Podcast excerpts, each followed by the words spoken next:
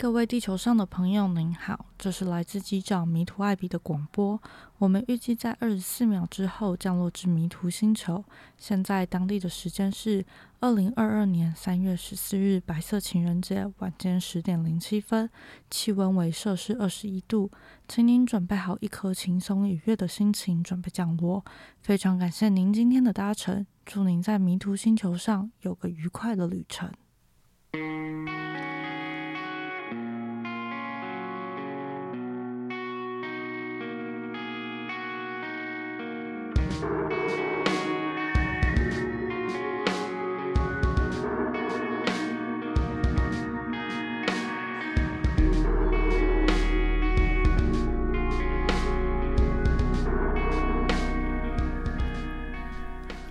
嗨，大家好，我是艾比，好久不见。今天这一集想要来跟大家分享，就如同标题写到的，我其实整个过年都在奔丧，然后想要来聊一下这个丧事发生了什么事情，然后以及一些心情记录。那整个故事，我们要把时间快转到过年前，不知道大家年前有没有什么特别的行程？在我们家，应该就是。年前就是整理房间啊，整理家里，然后小年夜开始就开始算过年，因为小年夜通常就会有家族的聚会，就要一起吃饭，然后一路过到初四初五，然后所以今年在年前的时候，我也想说啊，我好像非常非常久没有整理房间了，因为我其实算是一个蛮脏乱的人，其实也不叫脏啦，就是我是一个蛮乱的人，我很喜欢把都是所有东西放在我触手可及的地方，所以就变成就是空间很小。有时候东西都会整个累积在一起，然后我记得搬到这个家之后，其实很久没有整理东西了。就是我高中、大学、出社会的资料，全部都是混杂在，就是像杂物堆放在衣柜里面。所以我的衣柜超久没打开，就是想见那里面有多少东西可能是没有用的东西。所以我就在年前花了一两天去 IKEA 挑选那个收纳盒。然后还有放衣物啊、被子的收纳袋，然后下定决心要来好好整理东西。我也确实真的有好好整理哦，就是把一些衣服断舍离掉，或者是三 C 的一些纸盒要留下来的都乖乖的整理好，然后再放回衣柜上面的一个置物柜上面。然后我记得我那两天其实熬夜的蛮晚的，我好像都整理到两三点吧。你们知道吧？就是整理的东西，你就很喜欢回头看以前发生了什么事情。我就边整理边把我整个高中啊、大学，然后感情啊，我觉得我还整理一个超像八卦的箱子，就里面是放了所有的感情记录。然后我觉得很有趣，然后我就这样子一边看一边整理，一边看一边整理，所以都两三点才睡。然后我记得那天应该是二十九。的晚上凌晨吧，然后我也是终于整理完，然后觉得啊，终于结束了两三点，然后就去洗澡睡觉。然后没想到隔天就是小年夜的早上七点的时候，我跟我二姐住，然后我二姐就突然推开我的房门，超级早。然后我想说怎么了，然后她就是睡眼朦胧，带着声音沙哑的口气跟我说：“哎，姨妈好像走了，我们可能要过去一下。”然后我就说哈，姨妈是妈祖话奶奶的意思，反正就是他就说奶奶好像走了这样。然后我就觉得很惊讶，就是怎么会这么突然？然后我就说哈，你再说一次。然后他就说是三姐打电话来的，然后说奶奶好像走了，我们现在要赶快过去。嗯，我也不知道这件事是真的还是假的，还是我听错了？你要不要去看一下手机讯息？然后我才打开手机，发现里面有未接来电，然后跟几封文字，然后意思就是奶奶早上六点多有起来喝奶，然后喝完之后七点多再进房间看奶奶就走了。然后我就觉得很 shock。其实，嗯，奶奶其实失智症一两年了，然后近一年是蛮严重的，就是已经是。不太能对话，或是我也不知道他有没有自己的意识，所以我觉得心理上面一直都是慢慢有在准备这件事的发生。可是真的没有想到会是在过年的时候，所以当下我跟我姐就开始换黑色衣服、黑色裤子，然后就赶去我爸妈家，这样就我爸妈跟奶奶住。然后走进那个空间的时候，我印象还很清楚，就是整个氛围。嗯，是难过的，可是大家就很努力的想要把后续的事情好好的做完，然后所以我姑姑姑丈他们就赶来，因为我爸的兄弟姐妹也是蛮多的，有四个妹妹一个弟弟，然后大家就能赶来的都陆续赶来，然后他们就开始讨论棺木啊，然后联络葬仪社啊，联络做法师的师姐师兄等等。其实那个时候就是大家都是很匆忙，然后。嗯，该讨论正事讨论正事，然后我妈安抚姑姑们的心情，就是也是围成一个小圈圈在讨论早上到底发生了什么事情这样。然后我们小孩子能做的其实没有那么多，我们就是联络可能谁还要赶来，或是自己的兄弟姐妹能不能赶来这样子。然后我三姐就是站在厨房里面开始煎荷包蛋，就是。煎荷包蛋跟萝卜糕，然后我们小孩子们超像一条龙的生产线，我们就从厨房站到客厅，就是我姐煎好早餐之后就会这样传递出来，然后我们就要确认长辈们是不是都有吃了，因为你知道长辈们忙起来就很容易忘记要先把自己照顾好，所以那时候我就会觉得小孩子真的长大了，就是我们就是用我们的方式去顾好每一个长辈们这样。然后那时候那一条线就除了传递食物之外，因为我当时还有姑姑他们是回南部过年，然后刚好那一天要回台北，然后我还传讯息问我表姐表妹说：“哦，你妈还好吗？”这样，然后他们就说其实他们不太敢跟他妈提到这件事，因为他知道一定会爆哭。可是他们正在路途上，就觉得情绪起伏这么大，可能也没有那么好，想说让他自己一个人静一静，然后。我表哥也跟我讲说，就另外一个姑姑，就是我表哥说，他早上看到讯息的时候，也是觉得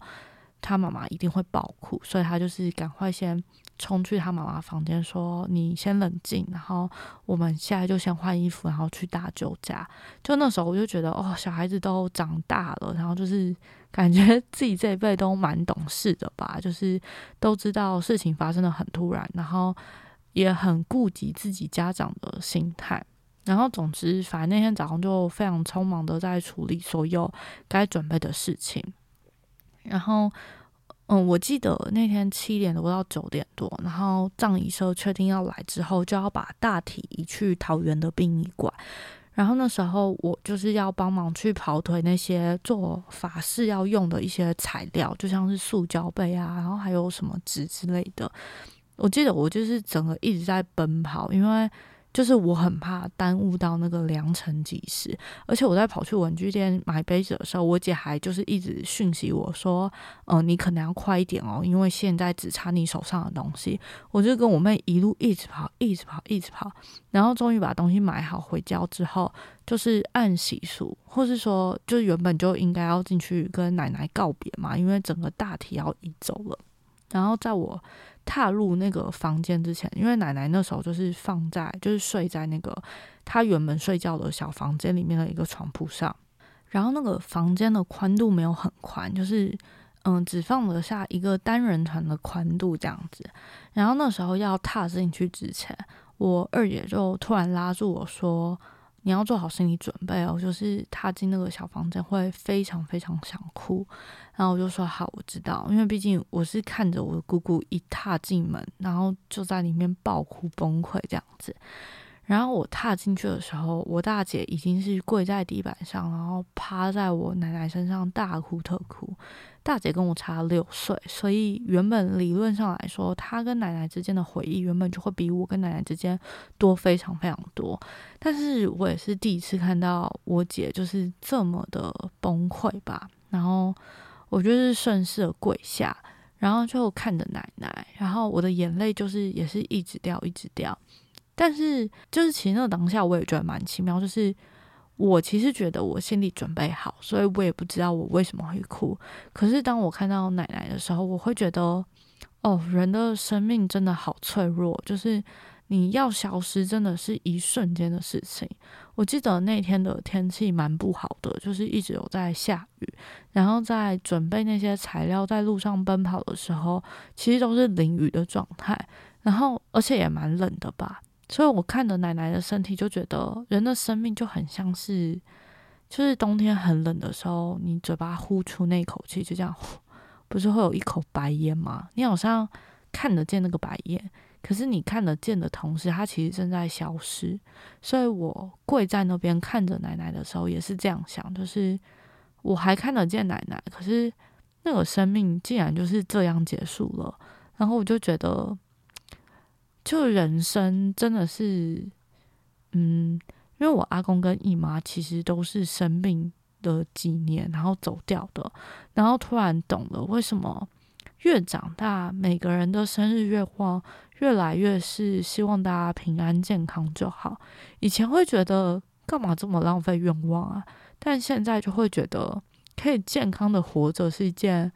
很幸运的事情，以及可以健康的善终，我也觉得是一件很棒的事情。可是同时，我觉得好难哦，就是看着身边的长辈发生的事情，都会觉得。也太难了吧，也太辛苦了吧，甚至也会觉得，如果生病走掉，是不是最后留下的回忆都不是那么快乐，或是不是那么美丽了？然后，总之呢，就是小年夜的早上，就是大家在匆匆忙忙之间接受了奶奶走了这个讯息，然后也很努力的让一切都步上轨道。然后我记得那时候大人们还在聊，就说。哦，奶奶走的那个时间点，好像走的算是算好的一样。虽然我觉得有时候这可能就是大人们自己的心理安慰自己的话吧，可是也确实有一些征兆蛮有趣的。嗯，我记得因为奶奶搬到我爸妈家，其实是这半年一年，哎。半年哎，不到一年多的事情了。可是其实家里面原本的那些祖先牌位或是神明的牌位，其实都还没有请过来，所以是一直到今年的一月中才把这件事办好。然后我记得，因为奶奶就是这半年失智症蛮严重的，就是其实平常没有什么生活力，怎么样？不是生活，没有什么活力。然后我也不知道她有没有意识嘛。可是听说排位情怀的那一天呐，算我不在家，因为我那天出门工作。然后他好像非常开心，就是甚至在轮椅上，就是把双手合十，然后很开心的对排位拜拜这样子。那应该是那阵子他情绪最有起伏的时候。然后再加上，因为我姐姐，因为我三姐因为过年，然后才回台湾，刚结束十四加七的隔离。然后他也有跟我奶奶就是见上一面，然后我爸就觉得是不是因为奶奶知道所有事情都尘埃落定了，比如说排位该请的都请好了，然后家人们该回来的也都回来了，所以就这么放心的走了。然后加上因为现在疫情，所以其实很多就是嗯，比如说殡仪馆的人数啊，然后是做法事的人数都会有一些限制，然后可能。就是过年期间走的好处，就是你不用接触到太多人，就等于说可能只有我们自己家里面的人会出入殡仪馆，所以大人们就觉得奶奶算是让大家很顺利的，嗯，可以把接下来的事情办完吧。然后，反正就后来小年夜隔天就入殓，然后就开始一连串的丧礼。因为马祖人的丧礼其实拉的蛮长，我不确定台湾人的丧礼是不是一样那么长。但我们是就是等嗯大体入殓，就是入光棺材封墓之后，我们就开始做做旗。然后我们马祖人会做五个旗，就是每个礼拜。做一个嘛，首期就头期、二期、三期、四期、五期，然后一直到五期到出殡之间，会有一个做功德，就是出殡日前一天通常会是做一整天的法会，然后我们就会称那个为功德日，所以那个时间总长拉了一个多月吧，一直到三月初才把这件事结束掉。然后做期，我大概讲一下那个流程，就是我们早上六七点就是出发去桃园的殡仪馆，然后师姐或是师兄就会开始念经文，然后通常一开始就是会先跟阎王拜，就是拜拜这样子，然后接下来就是会对着神明或是对奶奶的那个牌位念经。然后我们每一个期会做四堂课，一堂课是四十分钟，所以就是四十分钟五分钟休息，四十分钟五分钟休息，然后这样四堂下来做到十一点，然后才会回家。然后我觉得做期就是一个你慢慢知道那个节奏之后，你就会习惯，就会知道哦啊，我现在大概站二十分钟，虽然说没有像以前一样每一次都要跪拜，现在就是站着，然后双手合十鞠躬，我觉得相对以前是轻松蛮多的。可是站久还是会累，这样，然后你就会在那个坐期的时候，有时候很想睡觉，有时候会特别想哭，然后有时候会特别的想起一些事情。可是因为我听不太懂台语，因为通常法师念的经文都是用台语唱的，所以我听不懂的话，我带入投射的情感就相对来说不会这么多，所以我做期不会哭得这么惨。可是我觉得做期有一个桥段特别容易引起我的那个泪腺，就是中间有一个环节是我们家里要准备十二道菜给奶奶，然后就是我们要。就是放好在桌上，然后法师会请我爸或是我姑，就是念每一道菜，说：“哦，奶奶，这是鱼，这是饭，这是红烧肉，这是鱼丸，然后请你好好吃饭。”这样子哦，讲讲就有点想哭。就是，嗯，因为吃饭这件事情，在我们家一直来是，嗯，都是一个蛮重要的事情。就是我们家的餐桌不会有手机，不会有电视，大家就是。真的花两三个小时坐在餐桌上，好好的聊天，好好的吃饭，所以那个团圆的时刻会让我更觉得，哦，奶奶就是现在是一个人在吃这些东西，然后也真的觉得，哦，他就是要离开我们，就是以后餐桌上也不会有这个人的存在，所以通常那个时机就是在拜菜的那个时间点，是我最想哭的时候，而且我印象超深刻，就是在。头七的时候，那时候师姐，嗯，因为师姐之前办过我阿公的丧礼，所以她跟我姨妈应该算是认识的。然后我那时候也不太清楚，我只觉得为什么师姐在唱经文的时候这么哽咽，就她原本就已经是烟酒嗓了，可是听起来真的超级哽咽。然后因为那一天我刚好是站在第一排，我就是跟大人挤在第一排这样子，然后我就顺势看了一下。坐在那个饭桌旁边的师姐，就是他眼角的泪超级大颗，然后他一度唱不下去，就你可以瞬间感同身受，原来就是他正在跟你一起难过，或是他跟你一样正在不舍这件事的发生，然后就是瞬间又开始爆泪狂哭这样。然后总而言之，就是前面做期的心路历程。而且我也是参加这个丧礼的时候，我突然觉得我好像对丧礼的每一个环节都有一点点印象。然后我认真的去算，我就发现其实这个已经是我人生中第四场丧礼了。而且其实就是都是我爸这边的。我记得第一场应该是我幼稚园的时候，我都用走掉。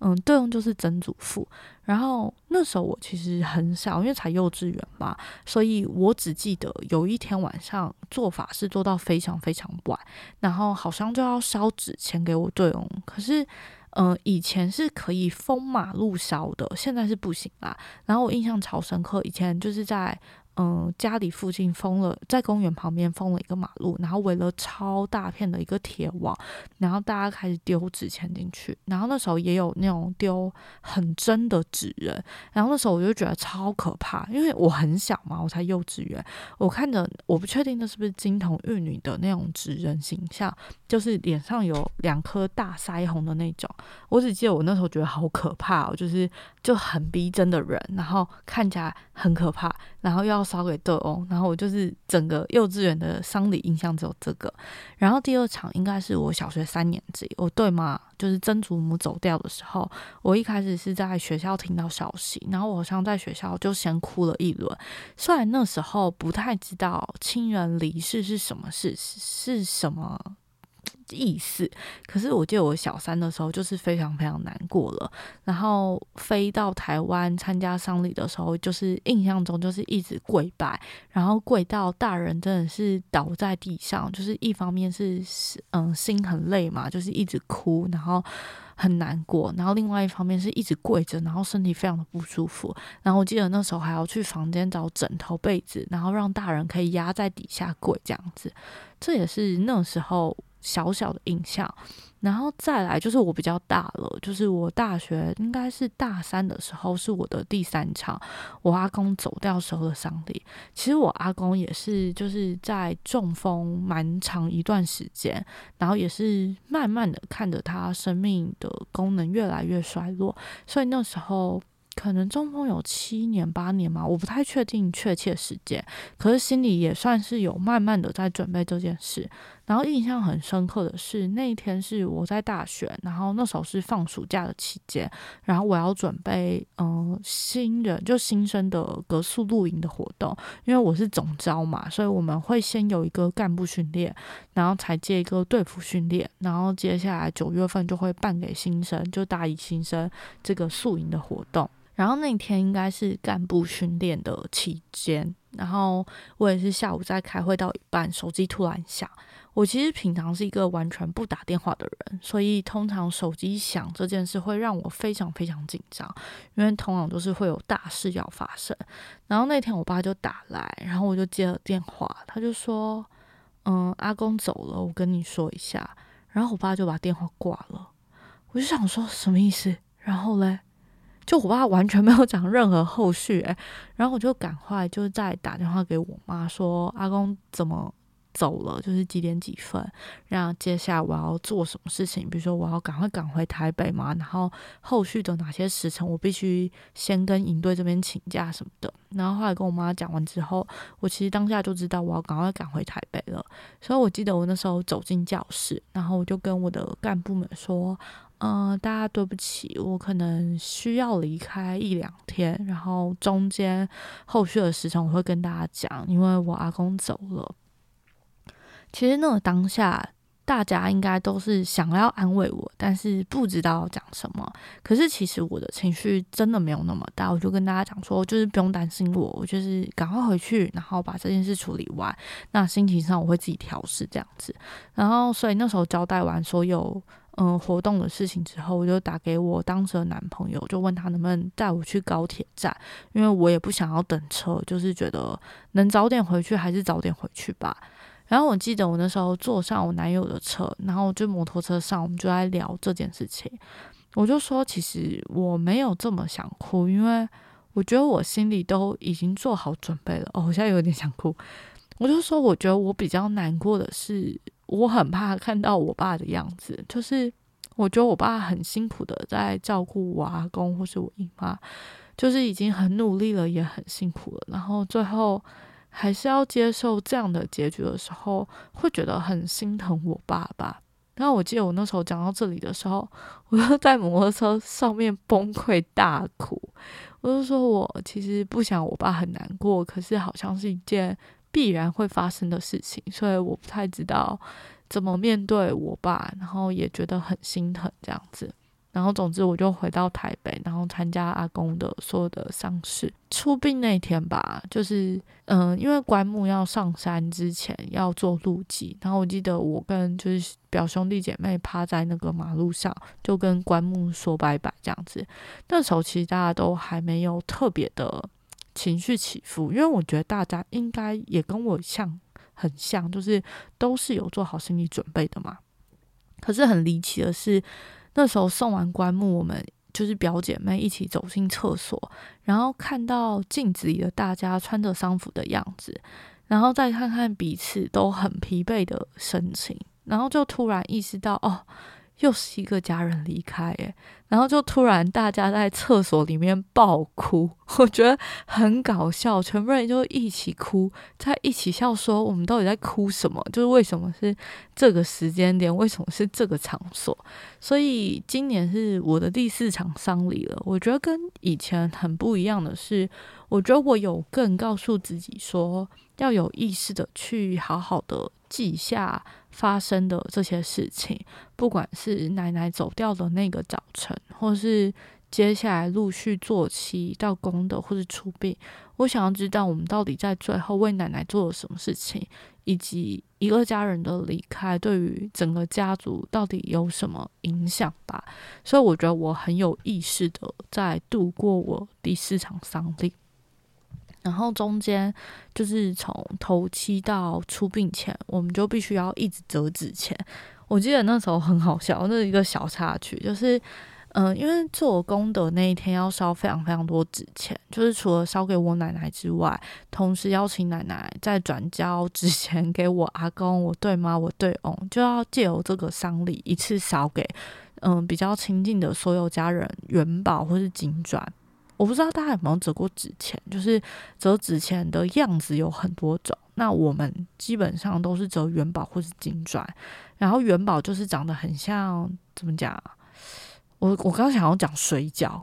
但应该不算酒水饺，应该说很像那个酒杯的样子。然后金砖就是很像砖块，然后大家都说就是金砖的在阴间的价值比元宝高，就元宝可能类似碎银的感觉，可能一块钱吗？我不知道。然后砖我不知道，就是大家都说哦，可能是几百、几千、几万这样。然后折元宝跟金砖的速度其实差很多，因为金砖的程序就是比较复杂。比如说我折一叠纸钱变成元宝，可能一叠是二十分钟，但是我要把一叠纸钱变成金砖，我要花一个半小时，甚至到两个小时。所以我那时候在折的时候，我就一直问我妈说：“这金砖到底值多少钱啊？”就是。比元宝多那么多时间，它必须要很有价值啊，不然我怎么知道我奶奶这样拿钱拿的够不够值得？然后我还甚至去就是网络上 Google 说阴间的库房 汇率是多少，我就很想知道金砖换成金元宝到底价值多少钱。然后我妈就说她怎么会知道？我想想也是啊，那我就跟我姐讲说，我妈白眼我。就说他怎么会知道金砖的钱？然后我就看着我姐说：“你知道吗？”然后我姐就看着我说：“呃，不然我以后知道了，我会托梦跟你说价格带落在哪里。”然后我就觉得很白痴。然后反正总而言之，我整个嗯小年前到二月吧，我就是一直都是在。工作之外的时间都是在折纸钱，或是在陪伴家人。然后每个礼拜六就是固定五六点起床，然后去桃园做气。而且每个礼拜六根本是体能的，就是体能的极限操作。因为早上会站一整天做法事，然后下午之后，所有的亲戚们会聚在一起折纸钱，所以也不好说你要去睡觉补眠什么的。就是大家都会在那边把该做的事情都好好的做完。然后我觉得。嗯，在这个过程中，也觉得家族还是有一些蛮有趣的地方。比如说，因为过年发生丧事，然后按照丧事的习俗，其实是嗯，在整个丧事办完之前，你不太能去别人家。啊，或是你不太能去参加婚礼啊，什么就是有一些机会，所以以前的过年，我们都是外公家跟我奶奶这边会两边跑，可是就变成今年因为丧事，我们就不太能去外婆家，几乎都没有去，只去了某一个晚上吧。然后那时候刚办完丧事，我表妹还问我说：“哎，你觉得我们今年还可以打麻将吗？”因为打麻将一直是我爸这边就是很喜欢做的一个消遣娱乐，我们都开玩笑说，哦，我们家的小孩幼稚园前一定要学会打麻将，如果你没有学会，就不是我们家族的小孩，就真的是这样。我们家每个人都好小就学会打麻将了，然后。那时候办丧事的时候，大家其实也不太敢问大人这些问题，因为听起来太白目了。那我们就一直忍着没讲，然后一直到入殓完回来，我记得那天是除夕初一吧。然后我爸就看着我们说，就是大家都辛苦了，然后也看着我表姐说。你们不要觉得，就是阿公姨妈都走了，你们就不能回来了。就是这里还是你们的家，你们想回来就是回来玩。你们现在就去打麻将也没有关系。然后我就突然瞬间觉得，哦。非常我们家族的气氛。我记得当时阿公突然中风的时候，也是在医院折腾了很长一段时间，然后终于可以回家之后，我爸也是说去把麻将桌摊开来吧，打打麻将。阿公看了也开心，阿公真的在旁边看得很开心诶，他就觉得我们打牌。就是因为阿公很喜欢打牌，然后他会用眼神告诉我们说打哪张好，打哪张不好。然后所以过年奶奶走掉之后，竟然还可以打麻将，我也是觉得很奇特。但也好险，因为有麻将可以去分散一些注意力吧，所以大家的情绪就比较不会一直处在很荡的那个氛围下。然后也是。嗯，第一次丧礼在过年，然后才知道哦，家里有丧礼，所以可能要把春联啊，或是挂红色的东西全部都拿掉，而且春联还是前一天才刚贴好，然后隔天早上就把它撕掉了。然后整个过年就是这样吧，就是折纸钱，然后跟家人吃饭，然后一直在做丧事。然后其实整个一直到三月初，嗯，我们是六号做一整天的法会，然后七号出殡嘛。然后我记得功德日那天真的超累的，就是嗯。功德那天早上是从早上七点做到晚上八九点，然后因为大人的情绪其实都很紧绷，因为对他们来说，他们就是失去一个非常重要的人，所以在情绪上或是脾气上，其实都不是这么顺。所以我们这一辈的小孩子能做的事情，就是把一些能处理掉的杂事，就尽所能的把它全部。好好处理，比如说像这种订便当啊、统计人数啊，就我们能做的都会做掉。然后我记得那天，因为。那天应该是上十几堂课，就是从早上念经文到下午比较复杂，可能就是真的是要跪拜四十分钟，然后或是要开始嗯绕圈圈啊，什么过地狱关啊，然后过桥什么的。然后我印象非常非常深刻，是在地狱关之前，就是那个休息时刻，我爸就突然走过来说：“等一下，那个地狱关是。”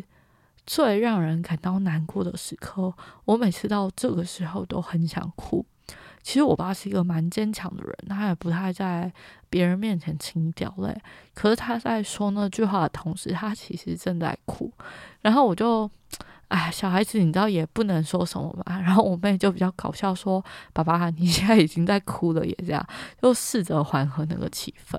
在过地狱关的时候，就是嗯，会在地板上放十几个碗，然后每一个碗是代表一个野王，然后嗯，奶奶可能要去那边接受审判吗？我不太确定，但大概是那样的感觉。所以我们在过程中在绕圈圈的时候，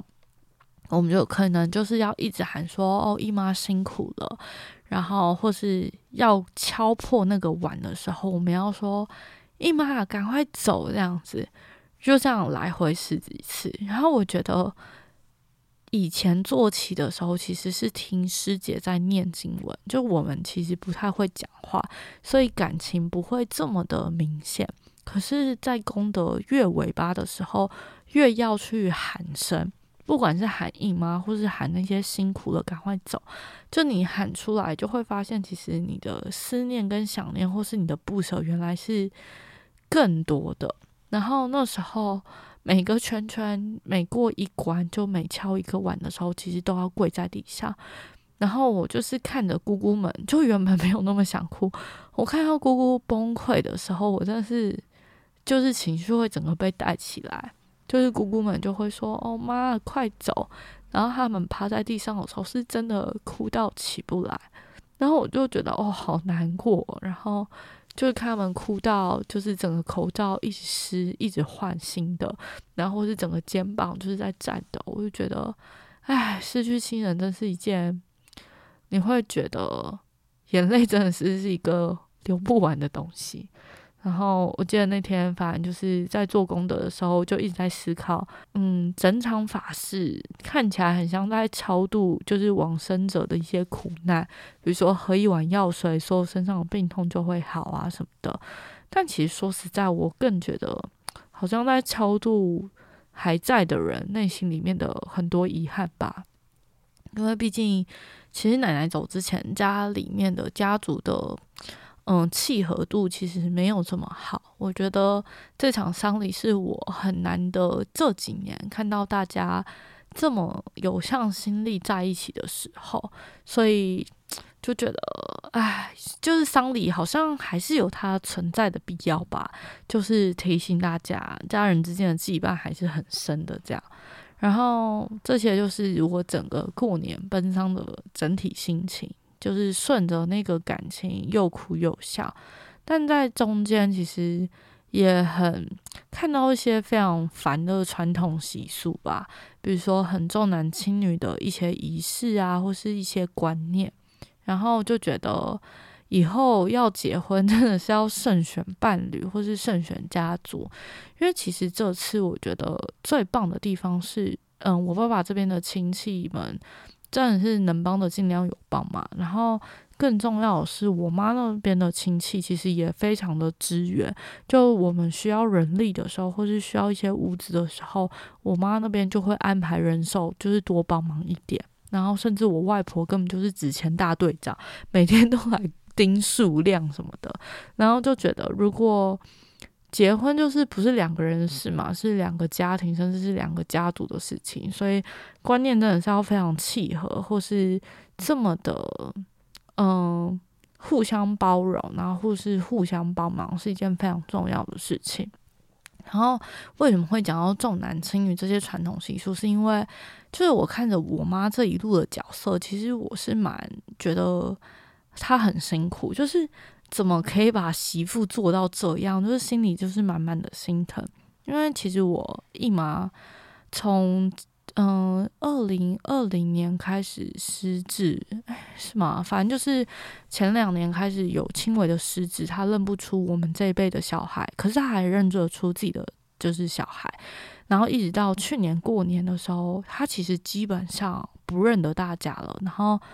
他可能也不太知道他自己现在在哪里，然后或是他跟我们对话比较像是陌生的对话，就是哎，你刚刚来吗？你要去哪里？你是谁？这样子，然后一直到这半年其实都不太讲话了。我觉得失智最可怕的应该就是他没有意识到。他无法照顾自己的生理需求，我觉得这件事情是最可怕的。所以，我奶奶被接过来在我爸妈家住的这段时间，其实有很大一部分的生理是我妈妈在照顾的，就是真的是把屎把尿，就是你想得到的几乎全部都做遍了。然后我会觉得，凭什么？就是说实在的，就是我外婆，就是我外婆，其实也是。怎么讲？我外婆的身体可能也没有那么好，然后我会觉得我妈花了非常多的时间在照顾我奶奶，可是反而没有时间去照顾她自己的妈妈的时候，心里就会觉得，就是这种重男轻女，或是觉得媳妇就该承担起这些事情的时候，我就会觉得有点生气，然后有点看不下去，也会让我觉得蛮充满问号的，然后或是其实。有的时候在做法事的时候，好像一定要是儿子的儿子才能代表家里，然后女生就不能代表。我觉得这种习俗也是让人觉得很匪夷所思。就我会这样讲，也不是说我想要出风头，我也不会觉得，嗯，我堂弟会很骄傲这件事情。我只是单纯觉得很奇怪，就是天生生出来的男女性别竟然可以。就是承担这么不一样的事情，比如说我奶奶的女儿，我姑姑们的小孩，为什么就不能跟我们一起，嗯，在内圈做跪拜礼，好像他们是外人一样？我就觉得很奇怪，就是大家都是同一辈的孙子孙女，为什么要分内孙？为什么要分外孙？为什么不能好好一起怀念，或是为什么不能好好一起把法事做一模一样的事情？为什么一定要分？你知道，嗯。女儿的小孩跟儿子的小孩，我觉得超怪的。所以在中间的时候，我其实一度就是觉得，如果未来我以后结婚，然后对方也是那种非常重男轻女，或是觉得你是媳妇啊，就是应该要承担这些，我觉得我一定没办法结婚。我就觉得太瞎了吧，就是嗯，尤其是结婚，日常生活还好。遇到这种很大的事情的时候，会真的很消磨两个人的感情，或是很凸显两个人价值观有非常非常的不一样。然后我觉得那个不一样到。你会怀疑自己为什么要跟这个人结婚，所以我在办丧礼的时候，心里真的是都在想说，哎，这辈子真的是结婚对象要慎选啊，他真的不是两个家庭的事情，他是两个家族的事情，好吗？所以拜托大家，结婚对象要慎选哦，哎，然后不要这么任劳任怨，我觉得 就是很辛苦，然后我觉得。如果别人会感激你的话，也就算了；但如果别人觉得是理所当然的话，我就会觉得何必呢？唉，对，反正这就是我在丧礼比较负面的想法。然后哦，我想要在时间快转到就是上礼拜出殡那天发生蛮好笑的事情，就因为我们家是把棺木放到坟墓里边的那种，我不知道那叫不叫土葬啦，但就是要整个棺木抬上山。然后因为我爸是家里的老大嘛，所以我们家小孩子其实也蛮有警觉，就是要帮忙把所有事情顾好。比如说，可能开车的时候要压队啊，或者走队伍的时候，至少我们家要有一个人走在最后面，因为这样子，我爸要问所有人的状态的时候，我们可以马上回报。所以那天在山上，就是棺木进去之后要开始封棺，然后家里要赶回台北，就是要回家里面继续拜拜。然后那天就是要下山的时候，我就是负责压队的，因为我姐他们都往前走了嘛，我就想说那我就压队，就发现有一桶平安蛋没有人拿，然后那个平安蛋是因为妈祖人在上山就就是坟墓入关，嗯，这种入墓的时候都要吃那个很像花生麻吉，妈祖话叫细，就是要吃细跟平安蛋，就是一个嗯怎么讲就是。嗯，求平安的吗？类似这样子。然后我那天就要提着那桶蛋，因为那个蛋没有吃完要带回家，然后很重，我觉得应该有四五十颗吧，我不确定。反正就是真的是提了一桶。然后那天雨下超级超级超级大的，然后其实山路的所有的那个土就很像土石流那样，就是非常的湿滑。原本在嗯，出殡前一天，我爸还有特别去山上整理，可是所有的阶梯真的是毁掉。然后我姑丈、我表哥还去开发新的路线，然后让大家可以好好的下山。可是可能因为我是走在最后的，所以前面已经很多人踩了那个东西，然后步道就还是很滑。然后我就提着篮，就是鸡蛋篮在往下走。然后姑丈跟表哥们其实他们会大概五十到一百公尺会站一个人，就是让我们每个人走到一个段落是有人的手可以去拉的。可是就在下山的过程中，突然发现好像。有人要留在山上，要等，就是嗯，工作人员帮我们把那个砖块封完。然后，可是这是当初没有排到的人力，所以我正前方的表哥就必须往上走，就是他是跟我姑丈要负责留下来。然后，所以瞬间我前面原本有一个嗯有一个人可以拉，然后那个人就不见了，所以我离下一个点很远。然后我就提着那种鸡蛋篮，我就想说，我走得到吗？然后我想说，我正真的是要迅速的抓到那只手，我才不会滑倒。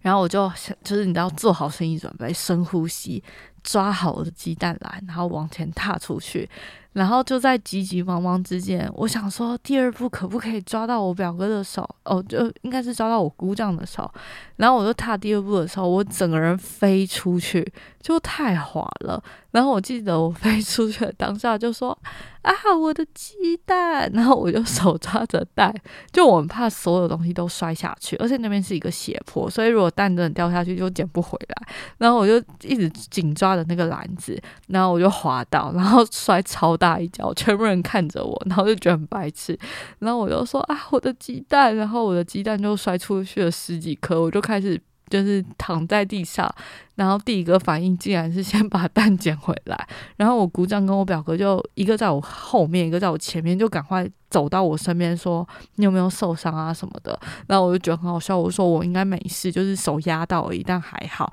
然后我就说我可能需要把我的蛋全部捡回来。然后我姑丈还看着那个蛋说：“哇，这真的是混蛋了，上面全部都是沾满泥土。”然后回家之后，就是大家就一直问说到底是谁在山上跌倒什么？然后我就说：“哦，是我。”然后我还跟大家讲说，哎，你们知道吗？我那天穿两条裤子，因为，嗯，因为就是那天早上就是出殡的时候，其实要跪拜，所以我们每个人身上都会带护膝。可是因为我很容易对接触皮肤的东西过敏，所以我那天是先穿一个内搭裤。然后再套上护膝，然后再穿一个外出的裤子，所以我那天就觉得我实在是太天才了，因为我就算跌倒，我也不会弄脏别人的车子。我在大马路旁边就直接把那个外出裤脱掉，然后就穿着内搭裤上车。然后我就觉得，其实我那天跌倒也算跌得蛮好的，就是算是把整个悲伤的氛围转了一个气氛。然后现在谈论到那天的话题的时候，大家就不是沉溺在只有就是难过的气息里，还有更大一部分就是在笑我跌倒的世界。所以我其实觉得我跌的蛮好的，就算是一个增加比较快乐的记忆点吧。然后想起那天的时候，大家一定还是会一直问说啊，是谁跌倒？是谁跌倒？我应该还是会很骄傲的说，没错，就是我跌倒了，就是这样。以上就是我整个丧礼的状态。然后我觉得遇到这种人生大事啊，就是尤其是死亡的时候，你就是会真的体验到，其实你把一整个人生活完，其实也不过就是这样。就是说实在，你死的时候，真的也带不走什么。我其实到现在也不太知道，姨妈最后这几年到底有没有快乐，或是有没有什么想做的事情没做，或是有没有想要看到他的孩子们一起团聚回来看看他，就是这些我其实都不知道。然后在这个过程中，也会开始去思考自己吧，就是不知道我死掉的那天会想起什么，或是大家。都说死前会有跑马灯嘛，然后就很好奇，想说我自己的跑马灯到底是什么？会是工作的样子吗？还是生活的样子？然后我觉得家里面的每个人或多或少好像都因为奶奶走了这件事，然后都会去更反思自己的生活到底是不是自己想要的吧，不管是工作啊、感情或是生活状态，所以。我觉得大家就是有的就想要认真开始冲自己的事业，或是有的想要换工作，然后有的觉得，哎，趁大家都在，就是国外的大家也都刚好回来的时候，是不是应该要一起约做点什么事情？然后我记得在四期之后嘛，就是中间有个时间点，我们就是真的约了一个家族的羽球聚会，因为刚好我表哥啊，然后我姑丈们都很爱打羽球，然后我们就真的约了一个十个人的团，然后就一早八九点就去冲去羽球场，然后那也是我爸这边的家族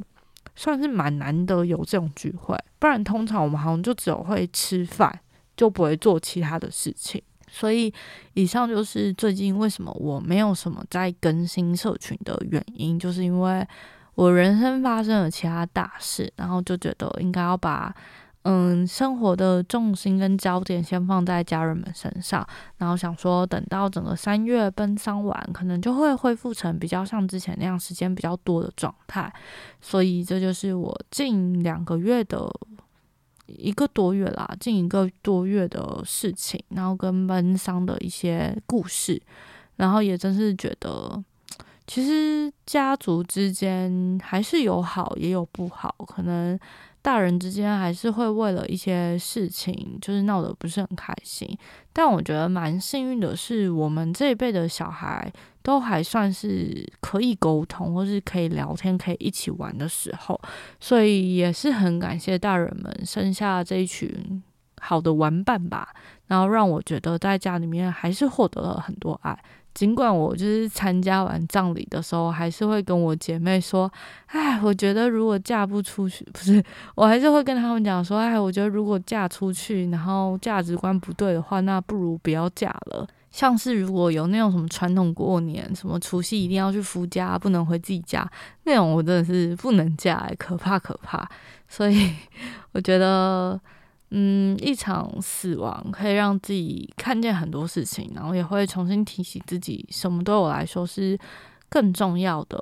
优先顺序。对。然后也感谢大家的耐心等待吧，就是我还活着，然后心情也很好，就是一直都是有在努力的好好休息，好好的活着。然后只是前阵子比较忙吧，然后也花了很多的时间去整理自己的想法，就不管是丧事，或是家里的事，或是自己的人生，就是我觉得我原本就蛮算是那种。我会带着哦，我明天就算不在了，我也绝对不会后悔我现在的选择。就是以前是这样想的，我觉得我现在更会这样的去提醒自己，所以我会好好的继续走接下来的二零二二吧，然后也会好好的录音跟大家分享，就是我近期发生的生活，然后希望大家可以从这些内容中获得一点点能量，然后。嗯，伤心也好，难过也好，就是想哭的时候就好好哭，想休息的时候就安静的休息吧。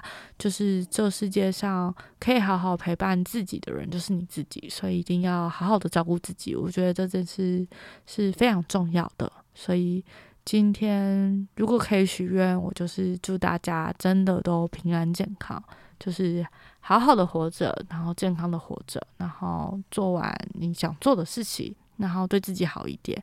那感谢大家今天的陪伴，然后也希望大家会喜欢今天的故事分享。如果说迷途星球是记录我人生里的故事，那就是希望可以，嗯，听完这些故事的你们都可以获得一点点能量，然后也希望回到地球生活的我们都可以继续带着这样的能量，好好的前进下去。然后希望未来我们可以在这颗迷途星球上再次相遇。那今天就到这里喽，拜拜。